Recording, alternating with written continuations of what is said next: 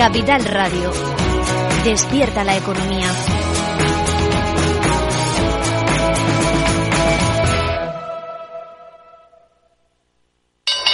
¿Te interesa la bolsa? Invierte en acciones o fondos cotizados sin comisiones hasta 100.000 euros al mes con XTB. Vente al broker mejor valorado según Investment Trends y al mejor broker para operar según Rankia. Un broker, muchas posibilidades. XTB.com. A partir de 100.000 euros al mes, comisión del 0,2%, mínimo 10 euros. Invertir implica riesgos. Si quieres conocer mejor las empresas con las que trabajas, empieza por Informa.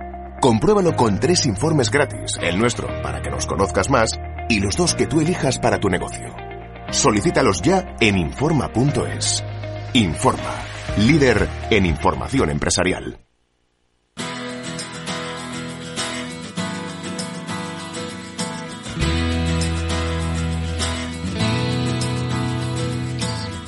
After Work con Eduardo Castillo.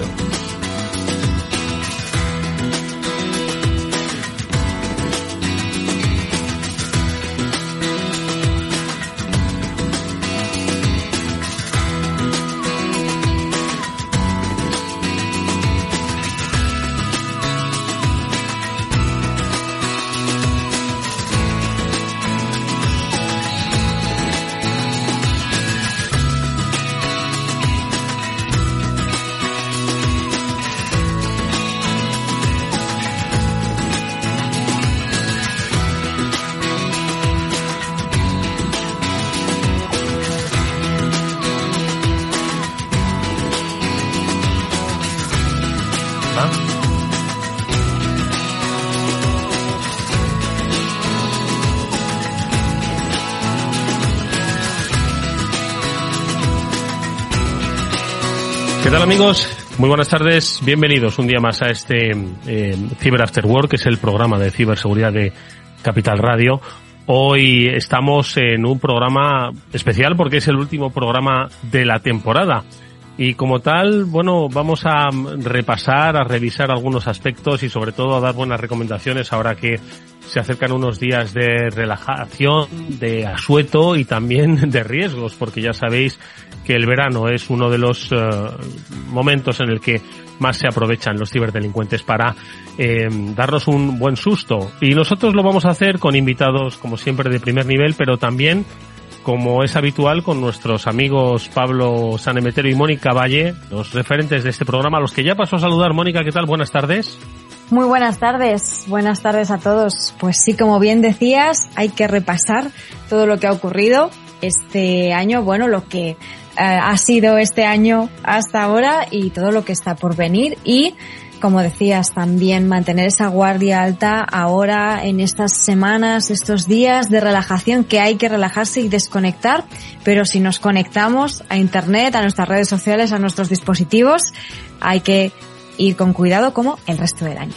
Pablo Sanemeterio, ¿qué tal? Muy buenas tardes, ¿cómo estás? Muy buenas tardes, Eduardo. Como bien decís, nos acerca la temporada de descanso estival, pero hoy hay que llevarse también los deberes y las tareitas para que no se nos olvide lo que hemos ido aprendiendo este año en el curso y para poder reforzarlo para que el año que viene, o sea, cuando lleguemos en septiembre después de las vacaciones, sigamos seguros y mejorando la seguridad de nuestras empresas y de nuestra casa. Bueno, pues precisamente esos recordatorios los vamos a hacer con la ayuda de dos, eh, eh, bueno, de tres invitados. Enseguida hablaremos con Hervé Lambert, que es el Global Consumer Operation Manager de Panda, para que nos dé buenas recomendaciones de cara al verano sobre cómo pues tener un poco de prudencia no solo en redes sociales sino también con nuestros dispositivos y luego en la segunda parte del programa hablaremos con Iván Sánchez López que es eh, Global CISO del grupo Bupa eh, que es la compañía matriz de la española Sanitas, ya le conocemos. Bueno, siempre es bueno hablar con los CISOs, están al caer de cuáles son esas eh, amenazas que tienen las empresas y nosotros con la ayuda de Iván primero y de José Ramón Monleón, otro de los más reconocidos CISOs de este país, vamos a charlar en la segunda parte pues también un poco para ver cómo cerramos el año, cómo ha evolucionado el año y qué es lo que nos depararía pues para la vuelta de la temporada y sobre todo para ir preparándonos para 2024. Pues esto es amigos lo que hoy vamos a desarrollar en este programa eh, con la ayuda de Víctor Nieva que está al mando técnico y lo que vamos a hacer también antes de repasar las noticias ha sido noticia, ha sido tristemente noticia la desaparición de un referente de la comunidad hacker. Estamos hablando de Kevin Mitnick. Bueno, pues de él vamos a hacer una pequeña reseña ahora enseguida dando comenzó así a nuestro programa. Venga, vamos allá.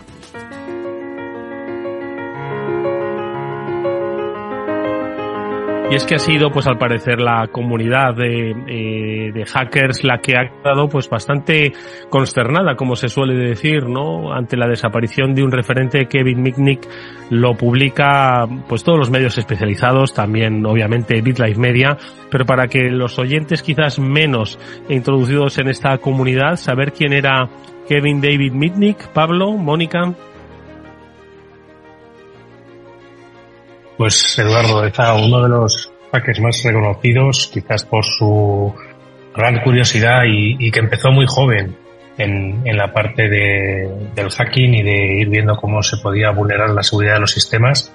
Se le conocía por el Cóndor, eh, o por Cóndor, y, y, ha fallecido el 16 de julio a los 59 años de edad, una edad muy joven, desafortunadamente nos ha dejado uno de los más grandes y como muchas veces se dice, de la curiosidad y del, y del trabajo se llega a conocer muchas cosas de sistemas informáticos y cómo se, cómo se aseguran y cómo se, se tienen fallos de seguridad sobre ellos. Mónica. Sí, la verdad es que era todo un referente y también inspiración para muchas personas que hoy en día no sé se si hemos dedican... perdido a Mónica. Bueno, eh, en cualquier caso nosotros seguiremos eh, eh, recordando ¿no? la figura de Mitnick, eh, Pablo, eh, no, por, has hablado de, de, los hitos ¿no? que le han caracterizado. Mm. Esto traducido un poco a los que no somos tan, tan, tan especializados en el tema, ¿cuál es un poquito la significancia que tuvo, que tuvo Pues eh, eh, Kevin, Kevin Mitnick fue uno de los, de los pioneros en, la, en, el mundo del, del, hacking. Fue de los primeros grandes buscados por la parte del FBI, por alguno de sus eh, hazañas, si lo quieres ver así, o también de, de, los logros desde el mundo del hacking. Eh, estuvo, estuvo en la cárcel, desafortunadamente, también por, por este tipo de actividades. Y, pero bueno, luego al salir, pues escribió varios libros, escribió, generó también, aunque de seguridad y, y, era una persona muy accesible y muy conocida. Yo tuve la suerte de conocerle un día en, en Telefónica, que pues bueno, era gran amigo de Chema Alonso, como sabes, referente de la parte de seguridad telefónica, y tuve la suerte por debatir un, unas horas con él, presentarle algunos proyectos y, y, además de llevarme una de sus míticas tarjetas de visita que solían venir hasta con unas ganzuitas. Sí, sí, o sea, muy míticas.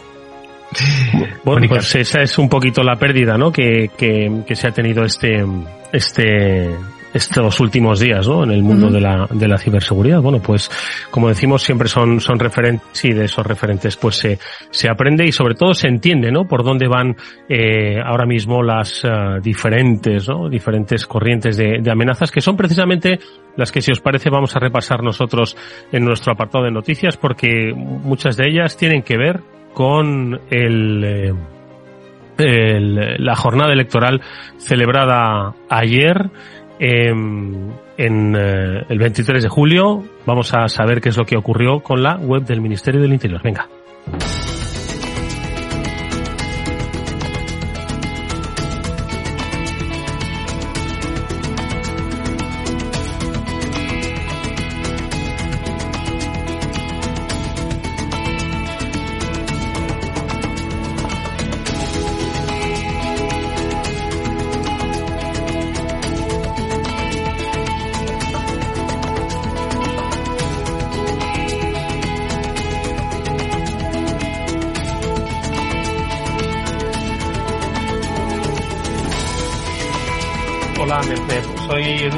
Con...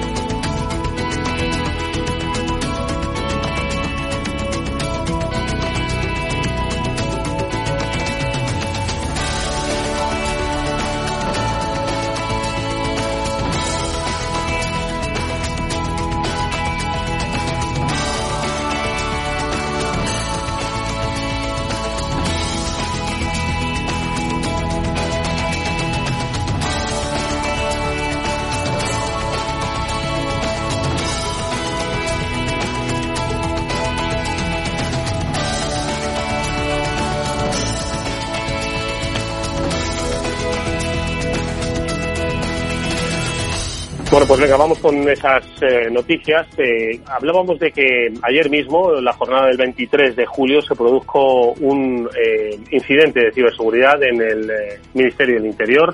Exactamente qué es lo que ocurrió, porque yo creo que también ha pasado bastante desapercibido. Es decir, al final la gente votó bien, el escrutinio fue bastante eh, ágil y no creo que hubiese una percepción, Mónica Pablo, sobre pues un incidente de ciberseguridad en cuanto a, al 23 de julio se refiere. ¿Qué es lo que pasó exactamente, Mónica?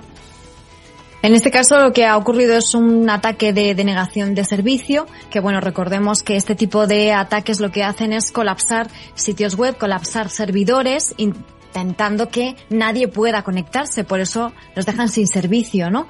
Y de hecho es un ataque que ha aumentado muchísimo a lo largo del último año y bueno, pues en este caso eh, ha sido un grupo de ciberdelincuentes, de eh, cibercriminales que, bueno, se dice que pueden ser prorrusos los que han sido quienes han atacado, en este caso, a la web del Ministerio del Interior, que, como decías, no ha afectado como tal a la jornada electoral, pero sí que es verdad que han intentado de alguna forma, pues, alterar por lo menos esa web y han reivindicado, como decía, estos ciberdelincuentes que se llaman NoName 057 en sus perfiles de Telegram y otro tipo de perfiles que tienen ellos para comunicar, que han sido ellos los autores de este ciberataque.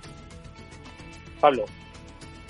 Pues como siempre vemos en, los momentos electorales, los momentos cumbres siempre están los actores esperando para, hacer ataques y para reivindicar o ganar algún pequeño alguna pequeña cuota de, relevancia o de o de éxito en, este tipo de acciones. La verdad es que los ataques de negación de servicio, en este caso, si tuvieron éxito, fueron muy muy leves y que ahí por la acción del, del CCN y de nuestras empresas en, proteger, pues hicieron un buen trabajo para, para que no se notara este tipo de ataques. Oye, pues eso fue una de las cuestiones que se vivieron ayer en silencio. Eh, lo que mm, también eh, tenemos que tener en cuenta son las estafas que de cara al verano se pueden producir. El FBI, en este caso, lo publicáis en BitLife Media, eh, alerta de una ciberestafa eh, en la que se está pidiendo que se envíe dinero por mensajería. Mónica, ¿qué es eh, exactamente esto? Pues la verdad es que lo hemos destacado porque es un delito un ciberdelito, pero también un delito físico híbrido bastante peculiar y bueno, pues como muchas veces delitos que ocurren en otros países de Europa, por supuesto también delitos que ocurren en Estados Unidos o en otros países, al final acaban llegando aquí, pues eh, lo ponemos de relieve por si acaba llegando aquí esta técnica, pues estar también prevenidos de lo que puede pasar. En este caso, lo que hacen es que los estafadores utilizan pues los timos típicos de la estampita y otros, ¿no? Y en este caso, ¿qué es lo que hacen? Pues solicitan a las víctimas que envíen dinero en efectivo a través de empresas de mensajería.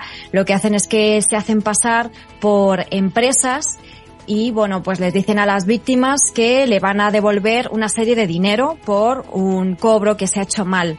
Pero les devuelven más dinero o dicen que les han devuelto más dinero del que deberían y que sus jefes se van a enfadar y que les van a despedir. Así que por favor que le devuelvan el dinero sobrante, pero no le hagan una transferencia bancaria, sino que ese dinero sobrante se lo envíen a través de una mensajería, en un sobre corriente, un envío postal. Entonces, claro, al final este tipo de ataques lo que están haciendo en Estados Unidos es intentar conseguir víctimas que, bueno, pues tienen, eh, a lo mejor no tienen muchos conocimientos de eh, informática, de tecnología, son personas mayores y al final caen en la trampa, ¿no? Entonces es importante conocer ese tipo de ataques que se basan en la ingeniería social para entender pues que cualquier cosa que suene un poco sospechosa, lo más probable es que lo sea. Bueno, pues eh, yo creo que es eh, bastante peligroso, ¿no? Eh, las circunstancias, ¿no? En las que nos desenvolvemos hoy en día. Ya sabéis que cualquier cosa va a servir para los ciberdelincuentes para lograr, ¿no? Engañar y utilizar esa ingeniería social que es Pablo, pues una de las cuestiones que yo creo que más patente ha quedado que sigue siendo de lo más exitoso que hay ahora mismo en el mundo de las ciberamenazas. Desde luego, la verdad es que es curioso cómo evolucionamos tecnológicamente, desarrollamos nuevos sistemas, parece que se alejan esos timos clásicos de, del día a día que nos pasaban, como siempre, por avaricia, por, por ganar de sacar más dinero del que realmente se puede, o, gangas que quizás no, no tienen mucho sentido. Y lejos de apartarse, lo que han hecho ha sido acercarse mucho más y estar al alcance de todos los que tenemos un teléfono móvil o un ordenador. Y todo este tipo de técnicas, ganchos, etcétera, siempre, o multas, o dinero que te devuelven, todo ese tipo de ganchos que siempre nos intentan hacer caer y, picar en las trampas de los de los atacantes y si no es esto, pues de vez en cuando también aquella amiga o, amigo que te está diciendo que, quiere venir desde un país extranjero y que le ayudes a comprarse el billete de, avión. Bueno, pues eh, como decimos, es eh, las eh, ciberamenazas, las estafas ¿no? que se van produciendo ahora. Enseguida vamos a conocer cuáles son esos riesgos que debemos tener presentes cuando eh, nos eh, encontramos pues precisamente en esta temporada de verano y lo haremos enseguida con, con Hervé Lambert, que es eh, uno de los responsables de concienciación y sobre todo de operaciones ¿no? a los consumidores de Panda Security, con el que veremos un poco cuáles son, como decimos, esas, eh, esas principales amenazas. Bueno, pues eh, estas son un poco las eh, diferentes noticias que hoy se han ido realizando a lo largo de la semana. Si os parece, Pablo, Mónica, no sé si tenéis alguna otra noticia que os haya llamado la atención antes de poder contactar con Hervé. Pues yo sí que tenga por el, por el radar, no tengo, no tengo ninguna, seguro que ha habido bastantes vulnerabilidades o fallos nuevos, pero digamos que con, con la, en general hoy es un día triste porque con la muerte de Kevin Migney se, se, se tapan todo el resto de noticias y no hay, hmm. no hay tanta intensidad en, en la parte de noticiaria.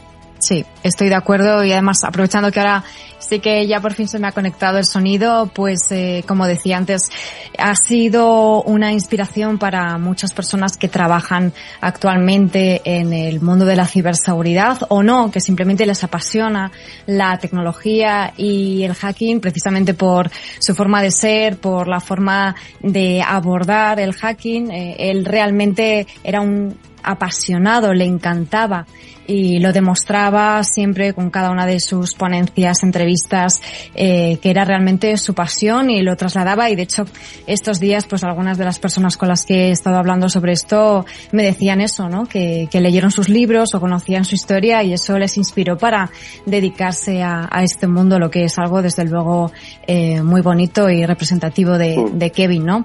Así que desde aquí pues nuestro recuerdo y nuestro saludo. Yo también tuve la oportunidad de coincidir con él hice algún viaje con él también, así que bueno, le echaremos de menos, pero le recordaremos y desde luego que será una influencia en las siguientes generaciones, seguro. Sin lugar a dudas. Bueno, pues eh, vamos a seguir, como decimos, hablando nosotros de consejo. Lo vamos a hacer tras precisamente daros otro consejo. Venga, no os vayáis, enseguida volvemos.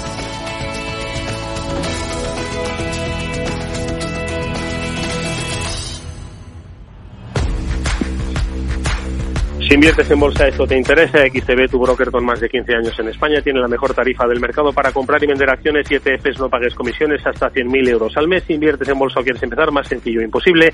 Entras en xtb.es, abres una cuenta online y en menos de 5 minutos compra y vende acciones sin comisiones, además con atención al cliente las 24 horas al día.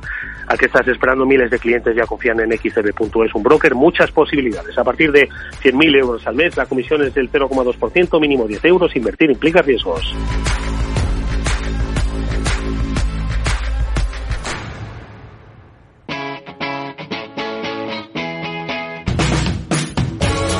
Capital Radio. Despierta la economía.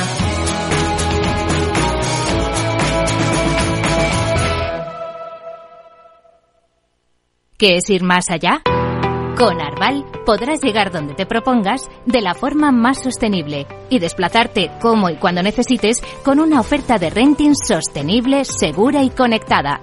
Y preocuparte solo de conducir porque nosotros nos ocupamos del resto. Arval, la transición energética arranca aquí. Más información en arval.es.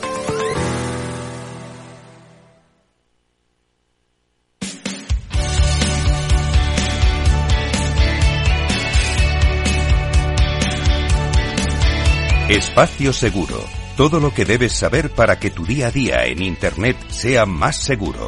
De la mano de Panda Security. Bueno, pues eh, decíamos al principio que íbamos a hablar con Herbel Lambert para que los que estáis haciendo las maletas para iros a la playa o a la montaña tengáis un poquito más eh, seguridad a la hora de pues relajaros y no ser consciente de que las amenazas sobrevuelan pues en todos lados, desde las redes sociales hasta las compras o incluso antes de iros de vacaciones ya están sobrevolando las amenazas. Saludamos a Hervé Lambert, que es Global Consumer Operation Manager de Panda Security en este espacio seguro. Hervé, ¿cómo estás? Buenas tardes. Muy buenas tardes. Un placer saludarte, Hervé.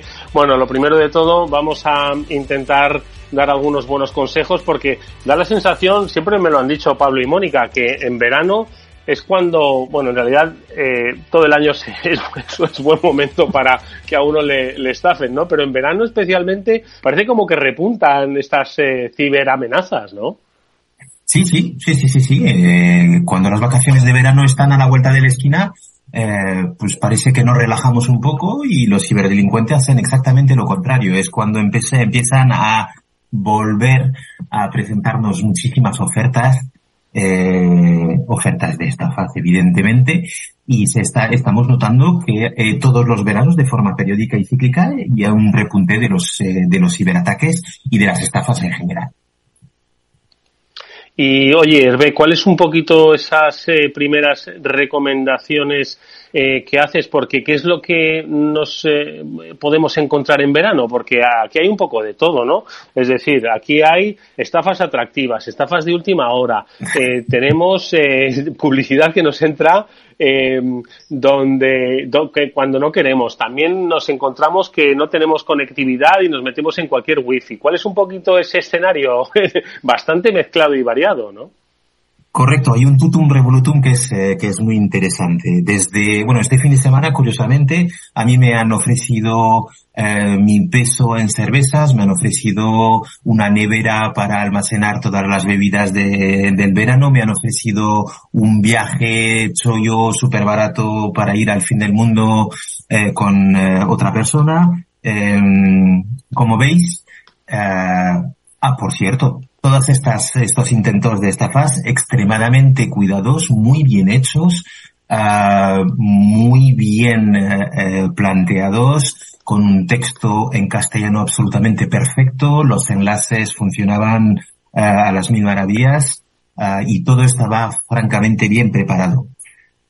Problemas, pues que efectivamente cuando llegan las vacaciones nuestra mente está en eh, la playa, en el borde de la piscina, en el bar que está al lado o en el chiringuito y la verdad es que nos relajamos. Eh, tenemos ese chip mental de playa, vacaciones, incluso montaña, uh, pero parece que mentalmente pues uh, nos hace mucho más fáciles de engañar. Uh, entonces, pues los ciberdelincuentes no son tontos y lo intentan y lo van a intentar ahora, antes de marcharnos de vacaciones, cuando nos vayamos, uh, una vez estemos de vacaciones y también el post vacaciones. Entonces, eh, tenemos todos derecho a descansar, a vaciar la mente, pero hagámoslo de una forma segura. ¿Qué quiere decir de una forma segura? Pues que hay que extremar precauciones. Antes de marchar de vacaciones hay que prepararnos, hay que preparar las vacaciones y cuando digo preparar las vacaciones también a nivel de tecnología uh, tenemos que prepararnos, actualizar eh, todo el software que podamos cuanto antes, antes de marchar, actualizar el antivirus, activar el gestor de contraseñas, activar la VPN, uh, activar absolutamente todo lo que es ese um, catálogo de características imprescindibles que tenemos que tener. Evidentemente el antivirus tiene que estar in instalado en todos los dispositivos y sobre todo, cuidado con las gangas. Volvemos al punto de partida nos van a intentar estafar y lo están consiguiendo, visto que cada vez hay más intentos de estafas. ¿Mm? Venga, Mónica, cuestiones para Herbe. Desde luego, como bien decía Hervé, hay que prepararse. Es que me parece fundamental, bueno, como hacer la maleta, como decías. Y fíjate que algo que hay que preparar, porque ¿qué nos llevamos de vacaciones? Bueno, yo reconozco que siempre voy con el portátil a todas partes, pero no es lo habitual. La gente va con su dispositivo móvil, ¿no? Con el smartphone, probablemente, con su tablet. ¿Cómo preparamos ese dispositivo? Venga, y también el portátil para quien se lo lleve, que alguno más habrá, para tener ese verano ciber tranquilo, vamos a decirlo así. Pasos súper básicos que tenemos que hacer cuando nos vamos de vacaciones. Primero, no vale llevarse tres dispositivos y proteger solo uno. Entonces, lo primero que tenemos que hacer es asegurarnos que todos los dispositivos, los dispositivos que vamos a llevar van a estar protegidos. El portátil, no pasa nada, le instalamos un antivirus, le, instalamos, un gestor de contraseñas, hacemos eh, todo lo necesario para tener esa autenticación multifactor, eh, es imprescindible para, para estar aún más protegido. No cuesta nada cambiar las contraseñas si eh, tenemos unas contraseñas que no son del todo seguras. Un 2, 3, 4, 5, 6 no es una contraseña válida. Uh, evidentemente eso lo hacemos a través de, del gestor de contraseñas que se encarga de darnos eh, todo lo que son las contraseñas más fuertes y más seguras. Eso como básico, insisto, instalar un antivirus en todos los dispositivos creo que es también básico, que no se nos olvide que aparte, aparte de, del antivirus eh, y como no voy a hablar de mis hijos, mis hijos cuando iban a la playa, tenemos la suerte de vivir cerca de la playa, hacían surf, llevaban su teléfono móvil y llevaban su tabla de surf y el teléfono móvil se quedaba muy a menudo en la arena de la playa, con lo que geolocalizar un dispositivo se antoja algo muy imprescindible en verano cuando tus hijos pues tienen muchísimas cosas en la cabeza que es el verano. normal. Hervé, como, como bien decía Mónica, yo soy otro de los que se lleva el portátil y ya lo hemos protegido, ya le hemos puesto todas las medidas de protección, VPNs, servicio antivirus, etcétera. Y ahora llegamos al hotel y nos conectamos a la Wi-Fi. ¿Qué es lo que tenemos que tener?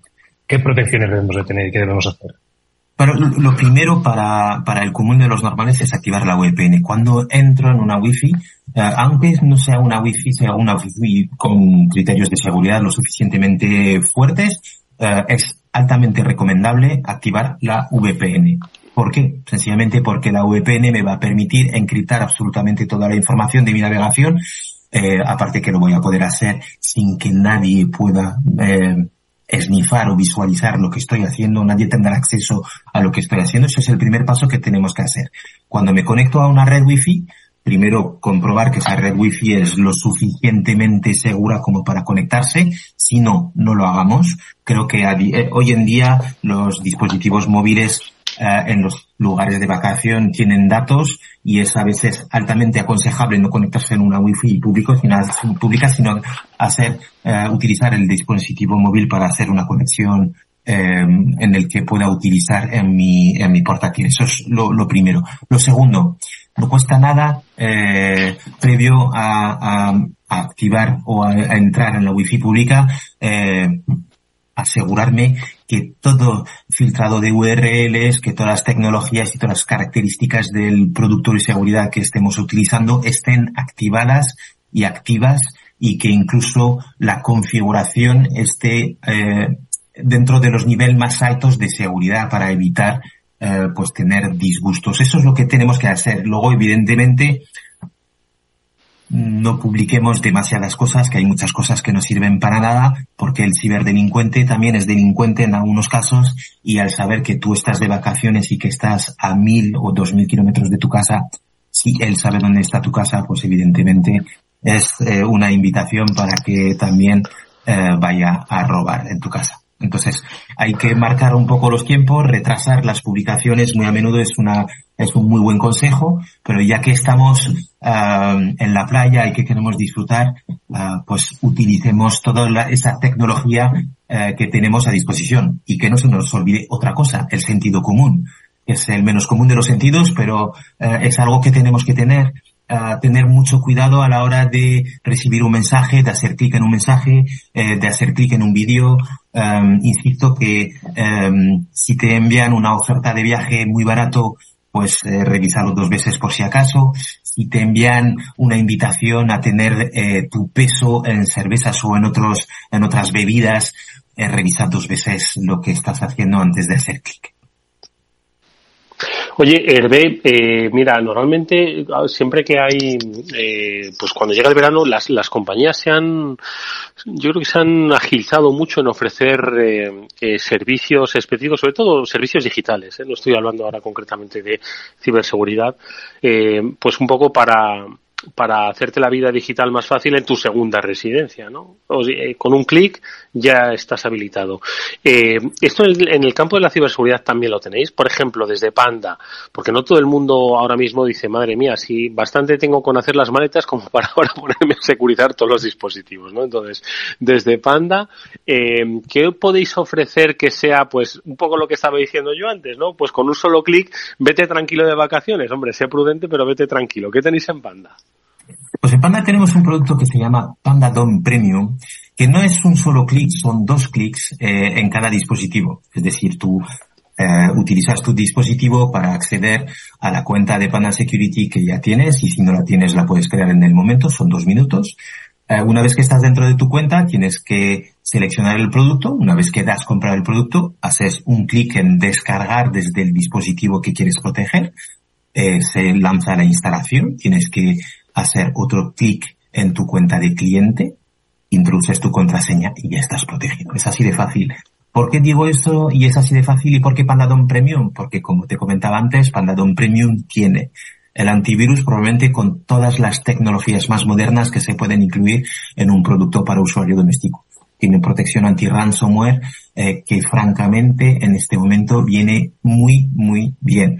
Tiene eh, filtrado de URLs, es decir, navegación seguro tanta, segura tanta, tanto para evitar estafas como para evitar eh, malware. Tiene eh, eh, escaneo de USBs cada vez que insertamos algo en el puerto USB se lanza un análisis o se pregunta al usuario si quiere hacer un análisis del, del, del cacharro, del, del, de la herramienta que tiene en el puerto USB.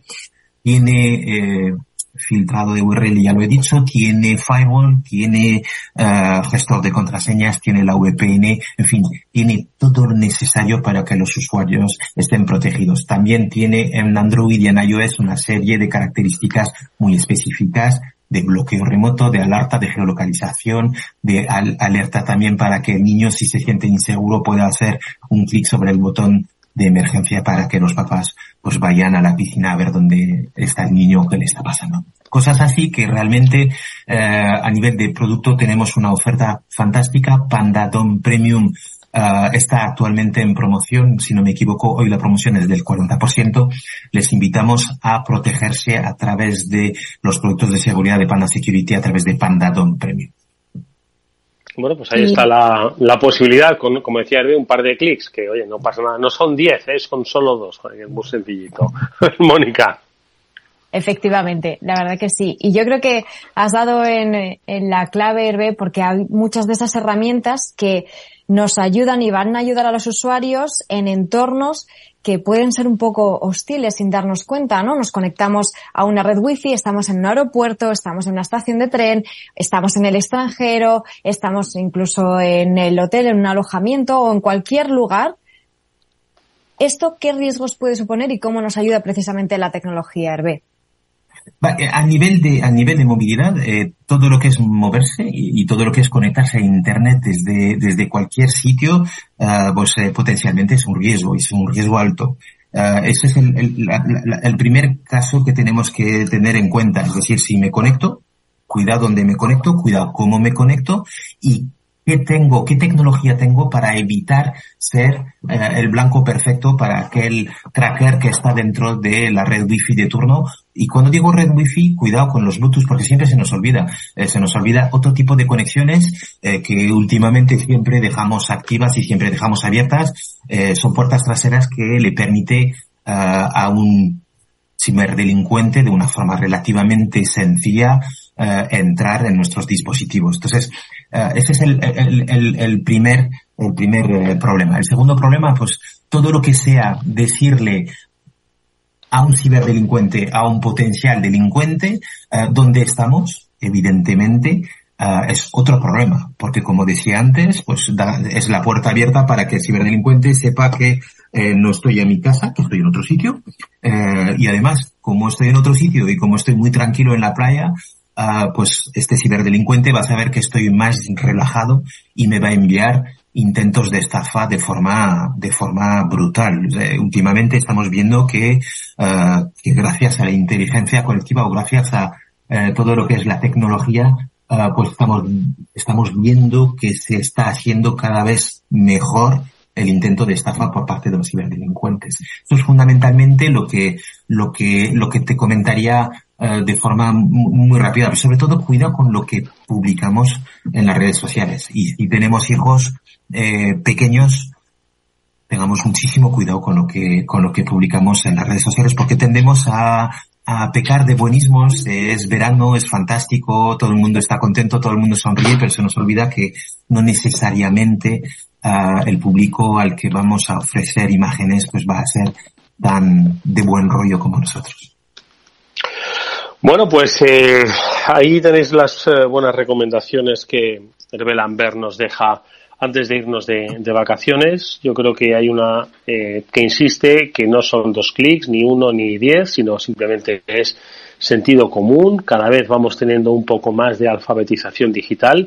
Esa misma alfabetización, pongámosla al servicio, pues un poco de la sospecha preventiva y también de la prudencia y el sentido común, ¿de acuerdo? Y más cuando estamos fuera de nuestros ámbitos. Los delincuentes lo saben, somos dependientes de la tecnología, somos dependientes de los dispositivos y no vamos a fijarnos en si la necesidad que tenemos de conectarnos eh, es segura porque vamos a necesitar conectarnos sí o sí. Por lo tanto, tened de bastante cuidado y nosotros nos acordaremos de esas buenas recomendaciones, como decimos, que nos ha dado Hervé Lambert. Hervé, que mm, ya nos contarás a ver qué tal tus hijos se portan este verano digitalmente. De acuerdo, que de ellos aprendemos mucho y nos sentimos muy identificados la gran mayoría. Como siempre, gracias por habernos dado recomendaciones en este espacio seguro de Panda. Hasta muy pronto, Hervé. Muchas gracias a vosotros, un placer estar con vosotros. Un, un fuerte abrazo, un fuerte abrazo. Un abrazo. Chao. After Work con Eduardo Castillo. Bueno, pues es eh, precisamente lo que nos decía Hervé, sentido común, ojo porque la eh, ingeniería social pues es uno de los de los principales, eh, yo creo que motores, palancas ¿no? de la ciberdelincuencia. Y, y, contra eso, ¿qué se puede hacer? Pues eh, se lo vamos a preguntar a nuestros dos invitados, porque ellos, eh, como CISOs de grandes compañías que son, trabajan en entornos donde quizás el principal riesgo, y no lo decimos por culpar a las personas siempre, pero el principal riesgo es el de eh, la persona que está dentro trabajando sin darse cuenta, pura ingeniería social. Iván Sánchez López es Global CISO del grupo británico BUPA, que es la matriz de Sanitas, nos acompaña en este programa. Iván, ¿qué tal? Buenas tardes, ¿cómo estás? Hola, buenas tardes. ¿qué tal? ¿Cómo estáis? Un saludo y muchas gracias por estar con nosotros. José Ramón Monleón también nos acompaña, es eh, CISO en el área del sector de las telecomunicaciones, es también amigo de este programa. ¿Cómo estás, José Ramón? Buenas tardes, bienvenido.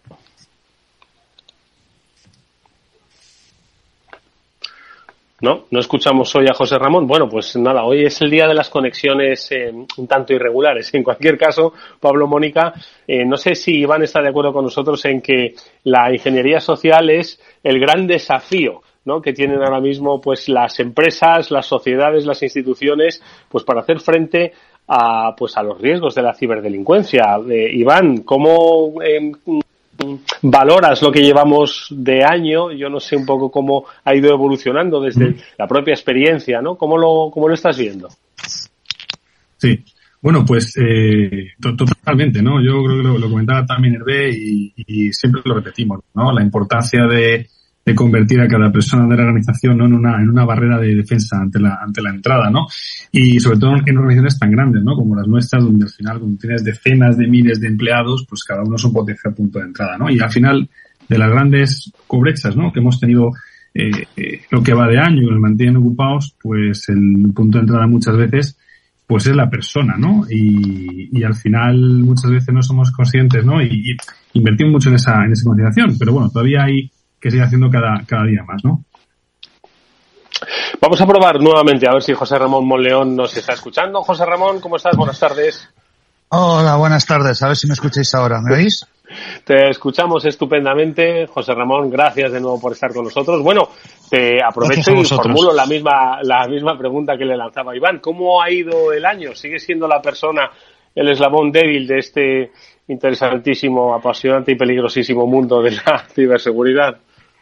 Eh, yo diría que es, es, el target que buscan los, los, cibercriminales, o sea, los cibercriminales es el target de toda una organización que más buscan, pero yo creo que se ha empoderado. O sea, en el último tiempo, por lo menos en nuestro caso, los usuarios son más conscientes de, de que son objeto de ese target y están más concienciados de, cara a cómo actuar y, y, cómo realizar las cosas. También me quedo con el punto que en el, en el en el programa anterior, la semana pasada, eh, hacía hincapié Román, que era el tema de que cada vez los eh, responsables de ciberseguridad ponemos más medidas y mejores herramientas para que no exponer tanto a, nuestros empleados o a las personas que utilizan nuestros servicios. Hmm. Pablo, Mónica, ¿qué les podemos eh, preguntar a Iván, a José? Pues yo les me animaría a preguntarles un poco cómo han visto estos siete meses que llevamos de, año, cuál ha sido un poco el, punto quizás donde, donde más eh, la tendencia de ataques o el punto donde más eh, intentos de, intrusión han visto en, sus organizaciones. Pues, a ver, Iván. Empiezo yo, soy, Iván. Sí, sí, Iván. Ah, fenomenal. Gracias, José. Bueno, el año empezaba yo creo que ya bastante dudito, ¿no? Porque a final del año pasado, eh, pues eh, una compañía nos tocó mucho, ¿no? Por el sector en el que trabajamos, Sanitas y Grupo Bupa, como fue Medibank, ¿no? Medibank, pues mucha gente no lo conocerá, pero es, eh, la aseguradora privada más, más grande de, de, de Australia, ¿no? Y, en noviembre de, del 22, pues tuvo una brecha de seguridad pues tremendamente grave, ¿no? Y además en Australia está una cosa, siempre digo, muy interesante, que es que, que hay una, una ministra de ciberseguridad. O sea, no una persona que tenga entre sus competencias la ciberseguridad, no, no, sino que Claire, Claire O'Neill es su nombre, ella es la ministra de eh, Interior y Ciberseguridad.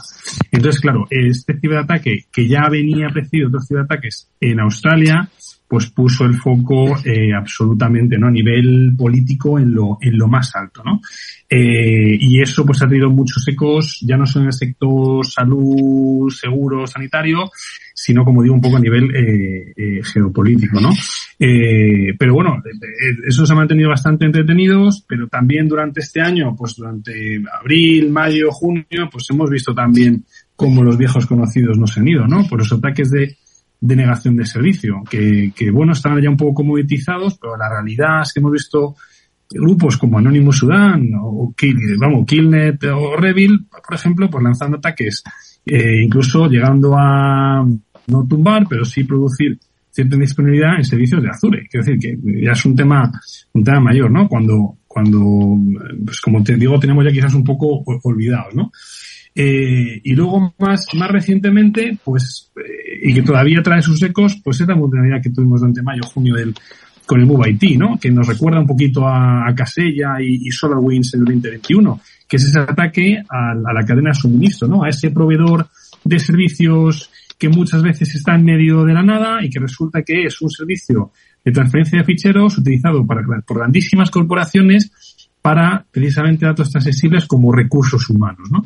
Entonces, claro, una vulnerabilidad de SQL Injection en un producto así, pues os podéis imaginar, ¿no? Entonces, claro, eh, cada día la lista de compañías publicadas afectadas por, por MoveIT eh, es, es tremenda, ¿no? Y algunas ya están viendo los datos exfiltrados publicados directamente en Internet, ¿no? Que la verdad, como digo, nos trae un poco esos ecos a, a Casella y, y SolarWinds. Y simplemente por, por cerrar, ¿no? Eh, eh junto a SolarWinds también, algo que bastante interesante y, preocupante, personalmente, es eh, el requerimiento que hizo el 23 de junio, ¿no? La, la, la SEC, ¿no? La Comisión, eh, Securities and Exchange Commission de, de Estados Unidos, al, al CISO eh, y al CFO de SolarWinds, ¿no? Para investigar oficialmente por el gobierno americano cuál fue su papel y cómo fue su actuación de buena o de mala en, el, la respuesta al ataque de SolarWinds. Bueno, bastante preocupante. Pues con estos tres temas un poco yo me, me quedo.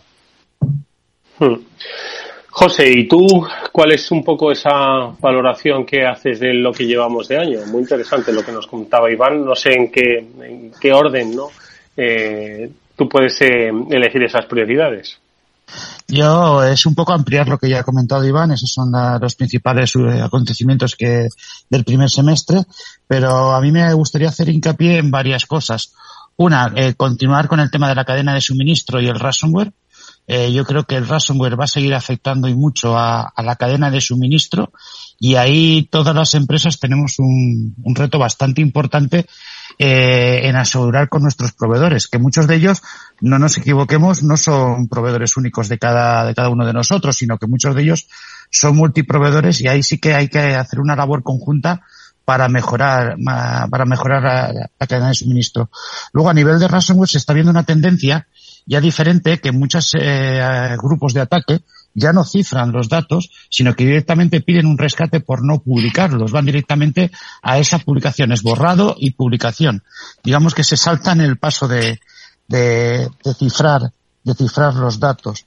Y luego ya dos puntos por añadir un poco uno que está de moda, que es el tema de que se puede ver como un, como un, pues una tendencia y que va a ir a más en el segundo semestre, que es el tema de la aparición eh, ya más a, nivel de propaganda de la inteligencia artificial, tanto por el uso pues de campañas de phishing, de ransomware, la inteligencia artificial va a ser uno de, de del Trend Tropics de, elementos para capturar o, o pescar a, a, usuarios y por otro lado el uso indiscriminado por parte de los usuarios de aplicaciones de inteligencia artificial eh, sin control que va a permitir la fuga de bastantes datos de información, ¿vale? Porque más que nada una de las cosas que vemos bastante curiosa es que los usuarios cuando ven este tipo de herramientas se logan, se registran, es gratuita, se ponen a trabajar como si fuera una herramienta de la empresa y van poniendo información ahí bastante delicada. Y luego ya por último comentar una cosa anecdótica, pero no por ello menos anecdótica, es que eh, vuelven eh, malware o vuelven ataques antiguos que muchos de los antivirus eh, eh, ya no reconocen eh, tipos de ataques que estaban descatalogados, que no se utilizaban durante muchísimos años y que los atacantes han dado cuenta que los antivirus o los antimalware han descatalogado de su lista de amenazas, pero que, que vuelven a estar tan activos y ser tan efectivos. Es un, un dato curioso que en este primer semestre han aparecido algunos casos de ese tipo de amenazas. Pero vamos, en líneas generales, por lo que ha comentado también Iván. No está, no está nada mal. Vuelven las viejas glorias, eh, como ya ocurrió en alguna ocasión. Mónica, perdona. No, no, desde luego, desde luego, Edu, porque, vamos, me ha parecido un repaso maravilloso por parte de los dos y me ha resultado eh, peculiar, ¿no? Lo que decías, Iván, que aprovechan esos ciberataques más olvidados, entre comillas, como son esos ataques de denegación de servicio, que precisamente comentábamos uno que, que sucedió ayer, pero este tipo de ataques no les dan a priori, ¿no? Rentabilidad económica, que es al final eh, lo que buscan. Van a por dinero que sabemos que están ganando mucho. Bueno, no lo sabemos a ciencia cierta, nos lo imaginamos por todo lo que están haciendo, ¿no? Sobre todo últimamente con ese ransomware que explicaba José Ramón, con exfiltración de datos que al final chantajean, que están intentando que pagues por esos datos que te han robado o que amenazan con, con publicar. Iván, ¿cómo ves, eh, digamos, la segunda mitad del año? ¿Ves que ¿Crees que va a haber una tendencia similar o estáis viendo alguna tendencia de algún tipo de eh, ataque o técnica que esté modificándose? Eh, pues la verdad que eh, no vemos ninguna técnica en concreto, sí que esa, esa, esa parte, ¿no? Que también decía José, ¿no? De, de la cadena de suministro, ¿no? Sí que hemos, no es nuevo, ¿no? Llevamos un tiempo haciendo esa revisión de terceras partes y, cuáles son eh, nuestros, nuestros proveedores críticos en cuanto al uso de los datos que hacen o, el, servicio que nos, que nos dan, ¿no? Y, un poco entender cuál es su postura de seguridad. Eso es un trabajo enorme porque al final, claro, la, la, responsabilidad que siempre decimos responsable de tecnología, pues es asegurar la tecnología de su compañía, claro. Es eso, al final, pues tiene que también asegurarse muchas veces de que la seguridad de sus proveedores sea buena. O sea, que, que el ámbito de actuación es tremendo, ¿no? Y quizás un poco en esas nuevas técnicas, y lo que comentaba José, ¿no? Antes han publicado también algunas otras técnicas eh, de evasión de DR que, bueno, pues, pues son preocupantes, ¿no? Porque algunas de ellas pues parecen afectar a varios productos en la industria y al final, claro, pues la inversión que hacemos en EDR y, y tenerlo desplegado con esa tranquilidad un poco que nos da, ver que esas técnicas de, evasión pueden, pueden hacerlo inútil, ¿no?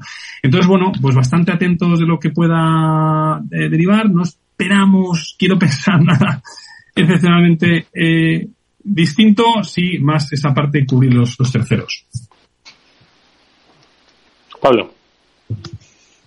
Y hablar de la cadena de suministro, que nos gusta que, joder, es el, el, yo creo el caballo de batalla que está en todas las organizaciones eh, ¿Qué creéis que, que se debe, eh, que deben acometer las, las organizaciones para protegerse después del verano? ¿Qué es los puntos que si conocierais a alguien que le dijeras, oye, estás empezando en seguridad, esto es lo que debes hacer sí o sí?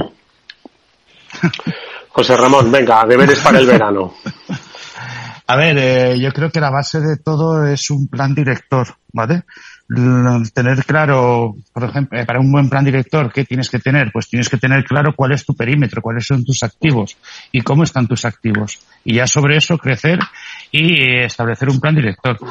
Yo creo que de cara al futuro una tendencia que está empezando a salir y que por otros lados estamos trabajando es poder cuantificar eh, tus, eh, tus riesgos, tus amenazas. Porque si vas a empezar, lo más importante es poderle decir a tu dirección cuáles son tus riesgos a nivel económico. ¿Vale? Porque muchas veces el 90% de los análisis de riesgos que se hacen en ciberseguridad están basados en un número, en una nota que se le da, de 1 a 5, de 1 a 4, pero cada vez más están, están empezando a aparecer, eh, pues eso, eh, técnicas o, procesos que te ayudan a, cuantificar el riesgo en valores económicos para poder eh, lanzar tu plan director y hablar a la, a la, dirección de la compañía en el mismo lenguaje que hablan ellos, que es en el lenguaje económico. Entonces, la capacidad de poder identificar tus riesgos, poner la cantidad económica que suponen esos riesgos y el dinero que tú necesitas para mitigarlos, yo creo que ese es el factor de éxito de cara al futuro y te va a permitir, pues eso, lanzar tu plan director y, optimizarlo de cara a la dirección, porque al final al quien tienes que convencer y a quien tienes que presentar el plan director para que te apruebe el presupuesto, la compañía. No sé si te he respondido a la pregunta, Pablo, porque es más complejo de lo que acabas de contar, pero he tratado de simplificarlo un poquito. Ya me quedo con plan director y tener en cuenta siempre que esto es una inversión.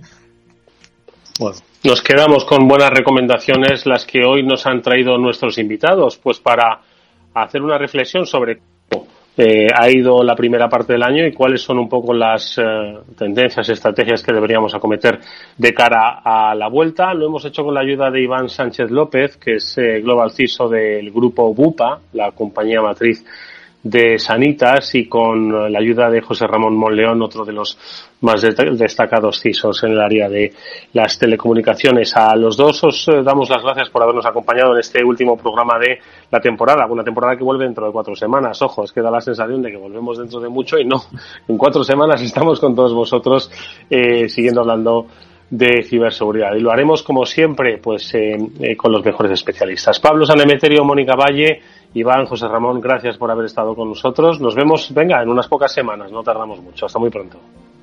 Un abrazo, que descanséis.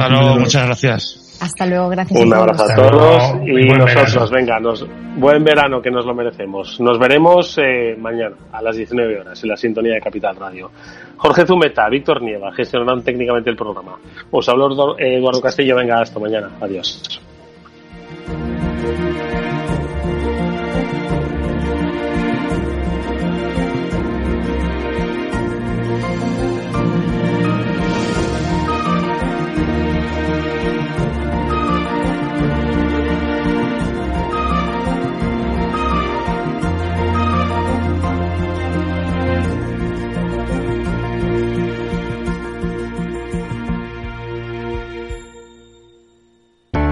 Para personas inquietas, Capital Radio.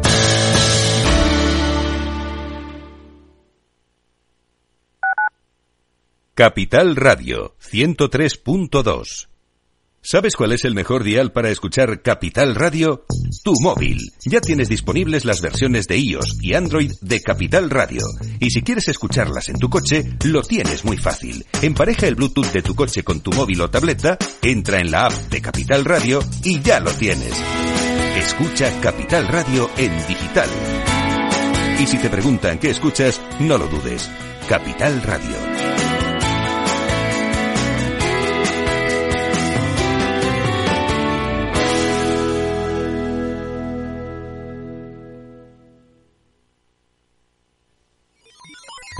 Los robots escuchamos Capital Radio. Es la radio más innovadora. Oímos a Saragot, con Luis Vicente Muñoz. Ahí le has dado. Esto es Capital Radio. Di que nos escuchas.